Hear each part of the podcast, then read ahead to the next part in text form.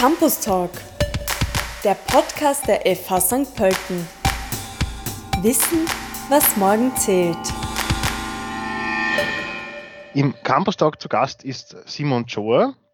Hallo Simon. Hallo, danke für die Einladung. Simon, du bist tätig im Department für Informatik und Security und Leiter des Entwicklungsteams für den neuen Studiengang, der nennt sich Cyber Security and Resilience, ein Masterstudiengang, der im Herbst starten wird. Es gibt ja im Internet so Echtzeitkarten, wo man Cyberangriffe auch nachverfolgen kann. Also kann man sagen, in, in was für einer Anzahl Cyberangriffe auch äh, täglich stattfinden? Also ich würde sagen, sicher im zweistelligen Millionenbereich. Die wirklich anspruchsvollen Cyberattacken sind wahrscheinlich weit weniger. Da muss man ja sehr stark unterscheiden, ob es eine breite Masse betreffen, so wie Ransomware zum Beispiel, wo man versucht, Lösegeld von Benutzern zu bekommen oder sehr gezielt zum Beispiel auf staatliche Akteure oder ähnliche zurückzuführen sind. Wie kommt da die Cybersecurity ins Spiel oder was ist überhaupt Cybersecurity? Also die Cybersecurity versucht, alle den vernetzten Raum, in diesem virtuellen Raum, äh, alle Geräte zu schützen. Das geht von Servern angefangen bis hin zu vernetzten IoT-Geräten, also Geräte, die im Smart Home-Bereich drinnen sind, unsere Mobiltelefone, die vernetzt sind. Das heißt, es umfasst alle, sag ich mal, Computer, die irgendwie miteinander vernetzt sind. Wie unterscheidet sich die Cyber-Security von der IT-Security? Das ist eine sehr gute Frage. Also oft wird das Synonym verwendet. IT-Security ist ein bisschen der, der ältere Begriff, würde ich sagen, äh, der sich sehr stark auf das IT-System äh, selber fokussiert hat. Cyber hat mehr noch diesen vernetzten Charakter zum Ausdruck gebracht, aber auch bei den Studiengängen IT-Security oder Information Security ist natürlich auch dieses vernetzte Element mittlerweile ein sehr, sehr starkes geworden. Warum ist äh, Cybersecurity vor allem in Zeiten von Heimarbeit, Fernlehre, Homeoffice äh, so wichtig? Ja, also in Zeiten wie diesen ist natürlich äh, Cybersecurity noch wichtiger geworden. Also fast alle Firmen, die irgendwie Homeoffice durchführen können, tun dies mittlerweile. Und natürlich verlagern sich dadurch auch die Daten äh, bis hin zum Enduser.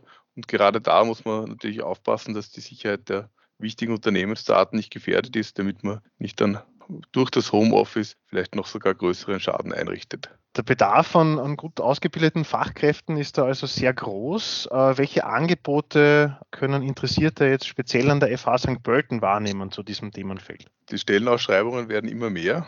Im HES Fachkräfteindex äh, ist Cybersecurity mittlerweile eines der stark wachsenden Gebiete. Bei uns gibt es drei große Angebote. Das ist der Bachelor IT Security auf der einen Seite, äh, der gleich nach der Matura, quasi Maturanten, äh, weiter aufrüstet mit dem Rüstzeug IT-Experte oder IT-Security-Experte zu werden. Darauf aufbauend dann unseren Studiengang zu Information Security, der zitiert auf Security Bachelor geht und jetzt ganz neu der Master of Cybersecurity and Resilience, der äh, Informatik-Bachelor, die Security-Spezialisierung quasi mitgeben soll.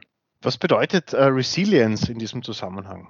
Ja, Resilience ist ein, äh, ein relativ neuer Begriff noch, der ein bisschen das Mindset der Security umdreht. Das heißt, bei der Security haben wir uns immer versucht zu schützen, also quasi wie eine Burg zu bauen. Resilience geht jetzt einen neuen Ansatz und geht davon aus, dass man schon betroffen ist von einem Cyberangriff, also es hat so das Mindset vom Assume Breach und wie man dann den Schaden möglichst gering halten kann oder die Kernprozesse noch am, am Leben erhalten. Der Studiengang Cybersecurity and Resilience ist auf Englisch. Kannst du uns noch ein paar Details auch zu den Studieninhalten äh, und zu den Besonderheiten auch mitteilen? Ja, also der Studiengang selber ist auf Englisch, er ist ein dualer Studiengang, das heißt es gibt auch Phasen in Unternehmen, äh, wo Projekte in Unternehmen durchgeführt werden sollen, um das theoretische Wissen noch weiter zu vertiefen. Er verwendet ein Blocksystem, das heißt, man hat immer nur ein Fach zu einer Zeit. Das gibt den Studierenden die Möglichkeit, sich auch nur auf dieses Fach zu konzentrieren und gleichzeitig wird auch die Prüfungslast äh, am Ende des Semesters nicht so hoch. Was sind so die Anforderungen? Wie schaut der Bewerbungsprozess jetzt auch aus für diesen Studiengang?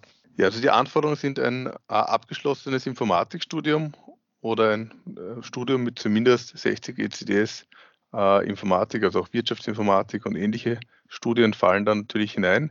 Der Bewerbungsprozess ist derzeit äh, zweistufig. Einerseits gibt es ein Bewerbungsgespräch und andererseits äh, wird das Zeugnis herangezogen.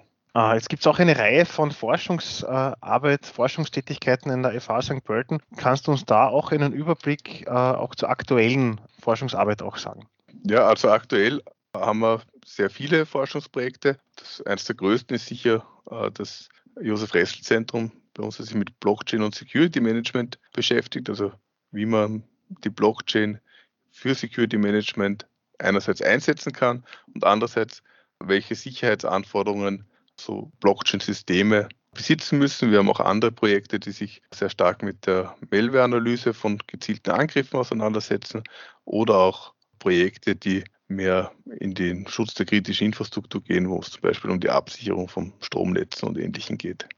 Eine Abschlussfrage. Was kann ich in Sachen Cyber Security oder was soll ich in Sachen Cyber Security als, sagen wir mal, Laie im Homeoffice beachten? Was kann ich selber tun, um mich, meine Systeme auch zu schützen? Also ich glaube, erst einmal die Systeme aktuell halten ist einer der wichtigsten äh, Ratschläge, die man da mitgeben kann. Und natürlich auf die E-Mails achten. Also man gesehen, dass gerade jetzt in der Corona-Krise sehr viele Fake-E-Mails mit Corona-Landkarten und ähnlichen Dingen verschickt worden sind, die Viren äh, an Bord gehabt haben. Äh, das heißt, äh, besonders gut darauf achten, was man öffnet, weil natürlich gerade der Internetbetrug in dieser Zeit sehr, sehr stark zugenommen hat. Simon Joa, vielen Dank für deine Zeit und für das Gespräch und alles Gute für die Arbeit, jetzt auch speziell für den neuen Studiengang Cybersecurity and Resilience und bis zum nächsten Mal. Vielen Dank. Tschüss.